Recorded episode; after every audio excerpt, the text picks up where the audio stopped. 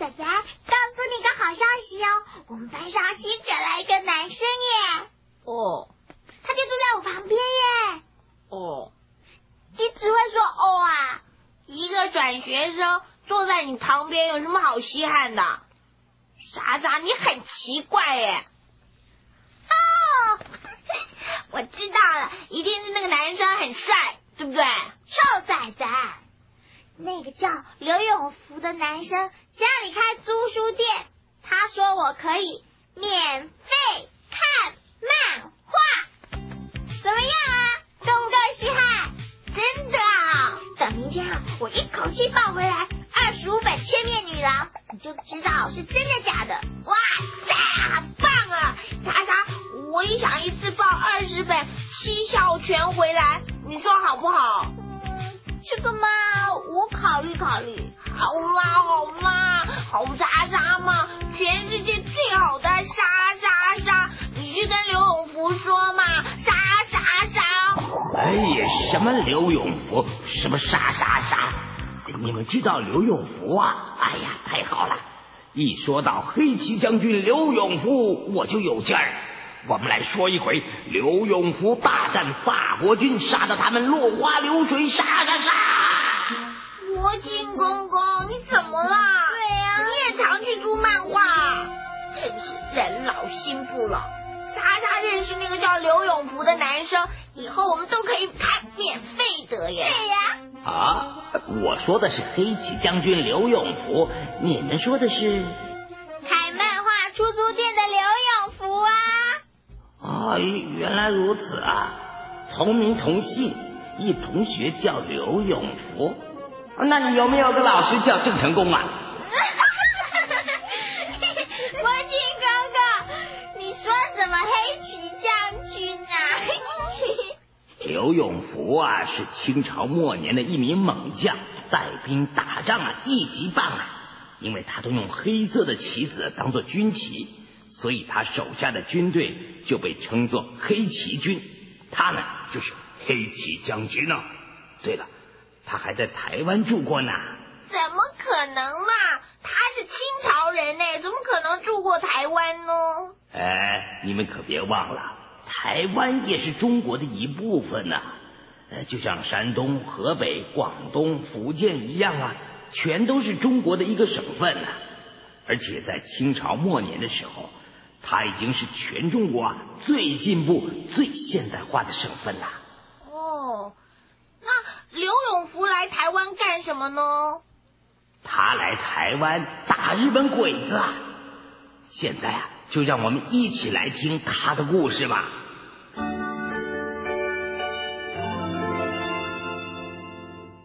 黑旗军，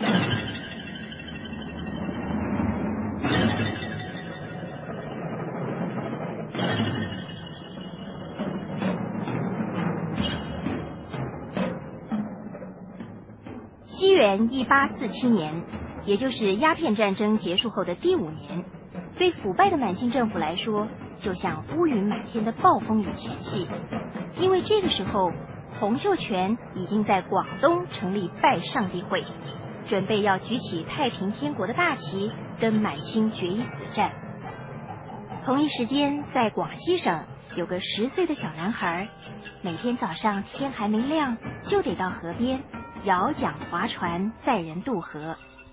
这个男孩生得又黑又瘦，看起来比实际年龄还小。但谁也不知道他以后会是名震海内外的一名大将，他的名字叫刘永福。爹娘，我先走了。今天张大叔他们父子俩要到对面市集上买些东西呢，我们约好要早点出发的。那你可得小心点啊！知道了。这个孩子啊，真是叫人心疼，这每天天不亮就得出门渡船去。你看着他那小模样，只怕船桨立起来呀，都还比他高呢。孩子他娘，你也别再多想了。世道不好，谁家的日子好过呢？我只希望咱们家阿福平平安安长大，老老实实做人，将来啊能吃饱穿暖就好喽。嗯，也许吧。不过我老觉得这孩子总是跟别人不一样啊。哎，你你你记不记得这两年前咱们全家来这儿投奔亲戚的时候啊？哎呀，怎么不记得呢？每天得走上八十里路，从广东一路走到广西，风吹雨打，连个睡觉的地方也没有。老大跟老三呢，成天的哭，只有阿福啊，他还挺得住。埋着头，一个劲儿的往前走啊！可不是吧，孩子他爹啊，我很少看见过十岁的孩子这么有大将之风呢。是的，刘永福的确是个很特别的小男孩。他年纪小，个子也小，却是全村小孩子的头头。一方面固然是因为他聪明伶俐，另一方面也是因为他的个性爽朗，常常替人排解纠纷。阿福，你快来啊！大牛跟唐三打起来了。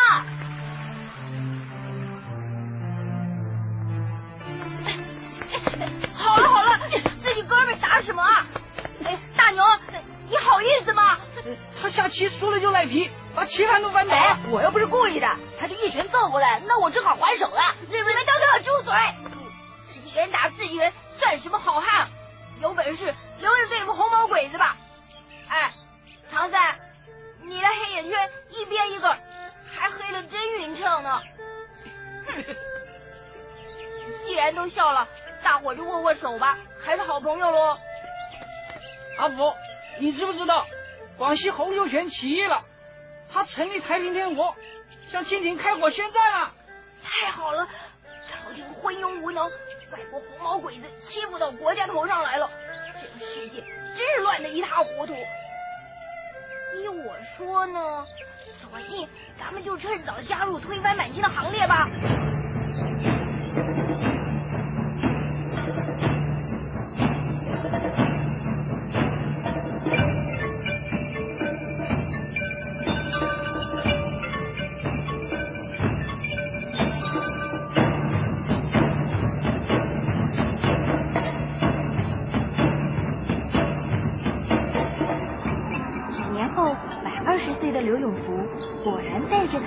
们组成了一支军队，开始了推翻满清的战斗。而热情又冷静的个性最适合带兵打仗，没多久就攻下一座又一座的县城。嘿嘿，启禀县太爷呀，不好了！那些造反作乱、万恶不赦的开死匪徒们！好了好了，别骂了。你说的是洪秀全那批太平天国的狗腿子吧？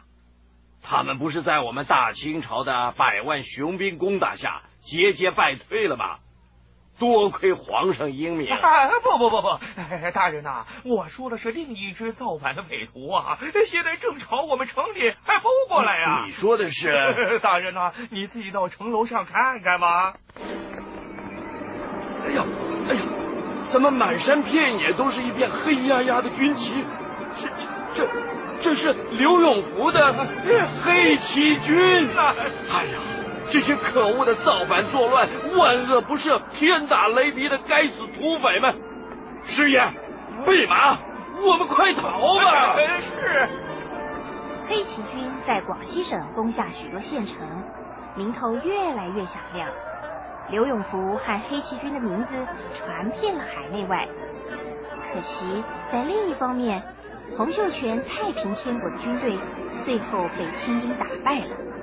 黑旗军单独对抗清廷派来的好几路清兵，终于寡不敌众。刘永福带着两百多名弟兄们逃进了山里。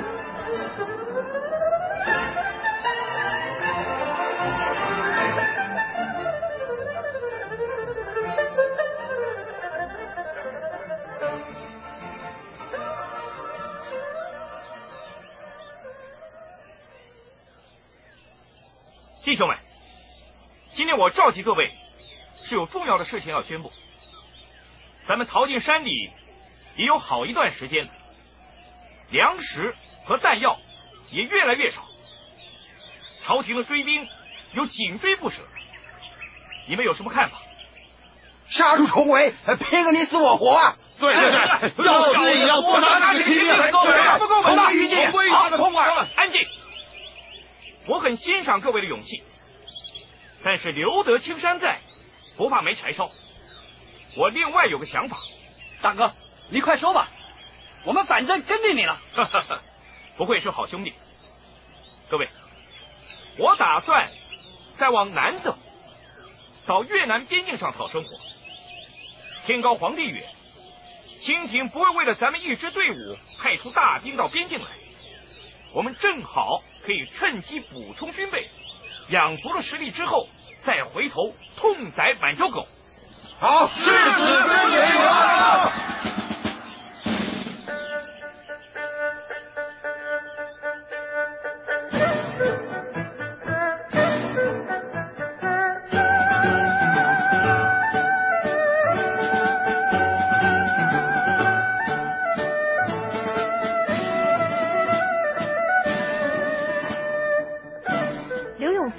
想到的是，来到越南，他却碰到了另一个对手，那就是法国人。越南自古以来就是中国的属地。西元一八七三年，法国突然出动军队攻打越南，他们除了想占领越南，更希望攻下越南之后继续向中国进攻。软弱的越南国王根本抵挡不住，在越南王的宫廷里。呃，启禀大王，呃法军已经攻下河内了。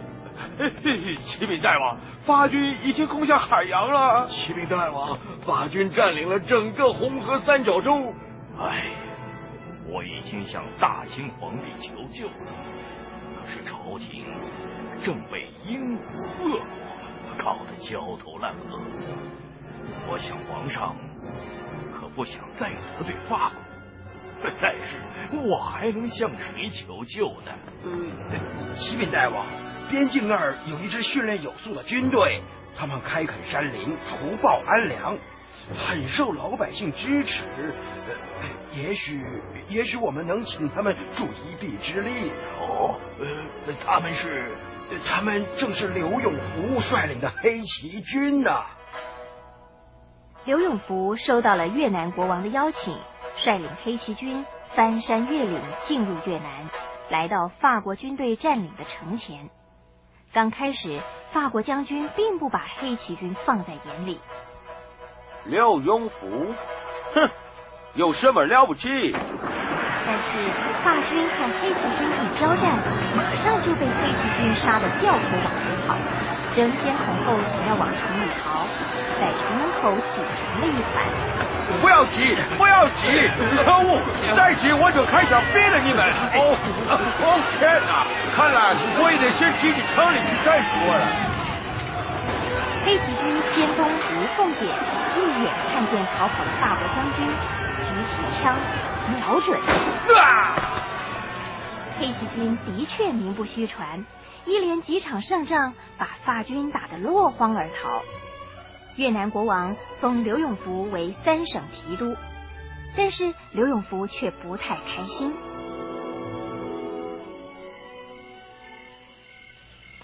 提督大人，这么晚了，您还没休息啊？嗯。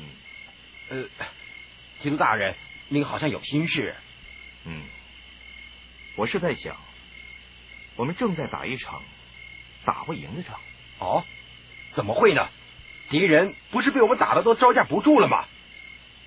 嗯，但是法国军有他们国家全力支持，而我们呢？越南王胆小怕事，恐怕不会坚持战斗到底。连满清朝廷也怕得罪法国，一边派人去看法军谈和，一边让我们去和法军拼命。打赢了，他们坐享其成；打输了。正好替他们解决一支造反的队伍。哦，呃，那您为什么还要留下来呢？我不是为了满清朝廷在保护越南，我是为了中国。外国人欺负咱们国家弱，像蚕吃桑叶似的，打算一点一点的吃掉我们。偏偏朝廷又这么的懦弱。唉，老天爷真是爱开玩笑。当初我是推翻满清朝廷的主力军。这会儿却又成了为朝廷拼命的一颗棋子了。刘永福想的不错，他在越南和法军苦苦周旋十二年，后来却输了，但不是输给法国军，而是输在满清朝廷的胆小怕事。西元一八八五年，清廷和法国签下合约，法国人终于把越南抢到手了。刘永福只好回到中国，同时接受了清廷派给他的总兵职务。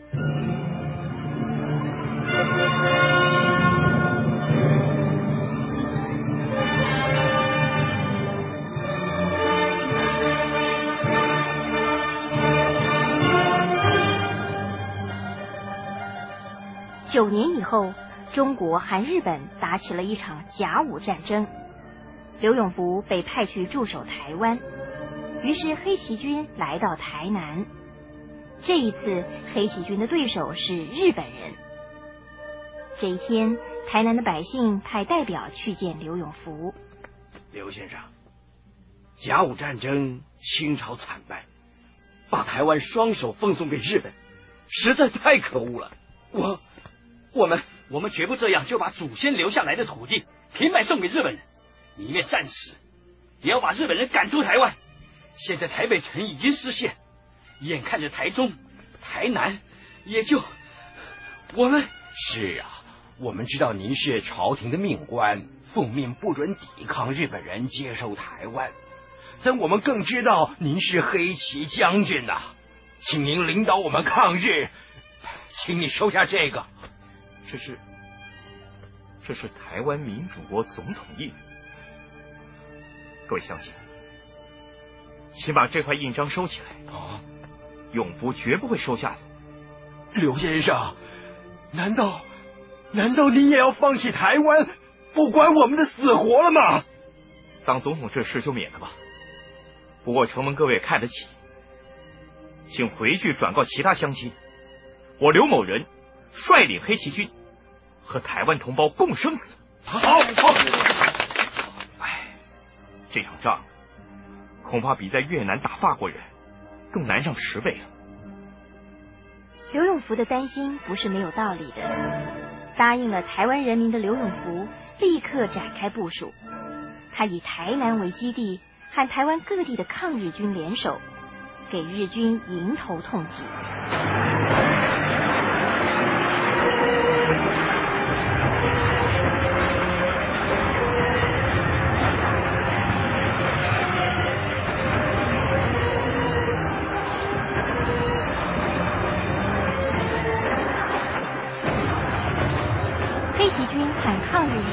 士气高昂，而日本军队则是武器精良，双方有来有往，各有胜负。刘将军，我军在彰化和日军大战，号称最精锐的日本禁卫军也被我们杀了一千多人，日本少将山根信成也被打死，但是黑旗军也有几百人阵亡，彰化城失守。下令调集黑旗军。反攻彰化城。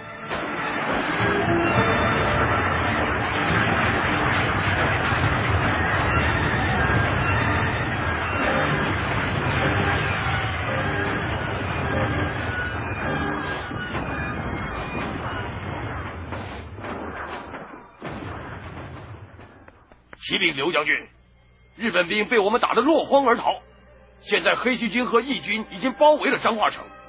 日本兵像龟孙子一样躲在城里不敢出来，眼看胜利就属于我们的了。但是，但是，但是什么？但是我们的粮食、弹药都快用完了。这，我派去大陆请求支援的两个人不是回来了吗？快叫他们来见我。参见大人，快告诉我，你这次到南京跟福州有何收获？大人。朝廷不准任何人帮我们忙，还切断了台湾和大陆的关系。哦，那你呢？本来广东巡抚答应支援我们三万两银子，现在也因为朝廷的命令黄牛了。我们这会儿连士兵们的薪水都付不出来呢。唉，没想到又一次把快到手的胜利葬送在这个胆小腐败的满清朝廷手里。我不是输给敌人。是输给自己的朝廷啊！台湾抗日的军民得不到援助，日军却得到源源不断的军力补充，于是抗日军最后节节败退。这年秋天，日军集中了四万多有最新装备的海陆军向台南猛攻，双方在台南城外展开大决战。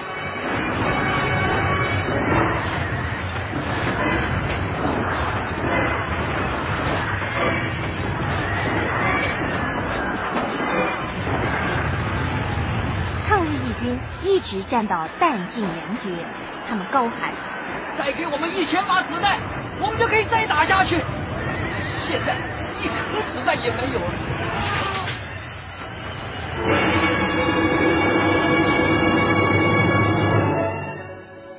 抗日军终于失败了。这时候，在台南城里，爹，日本人马上就要进城了，你快走啊！走，走去哪里？你看看城里的老百姓吓成什么样子。我真惭愧，我真惭愧。爹，你已经尽力了。一个人能力有限，您是人不是神呐。爹，咱们回广东吧。您不是一直告诉我们，留得青山在，不怕没柴烧吗？刘永福在儿子和亲信们的苦劝下，搭船离开了。在黑夜的大海上。他看着陆地上的熊熊火光，仿佛看到了台湾人民的痛苦和愤怒。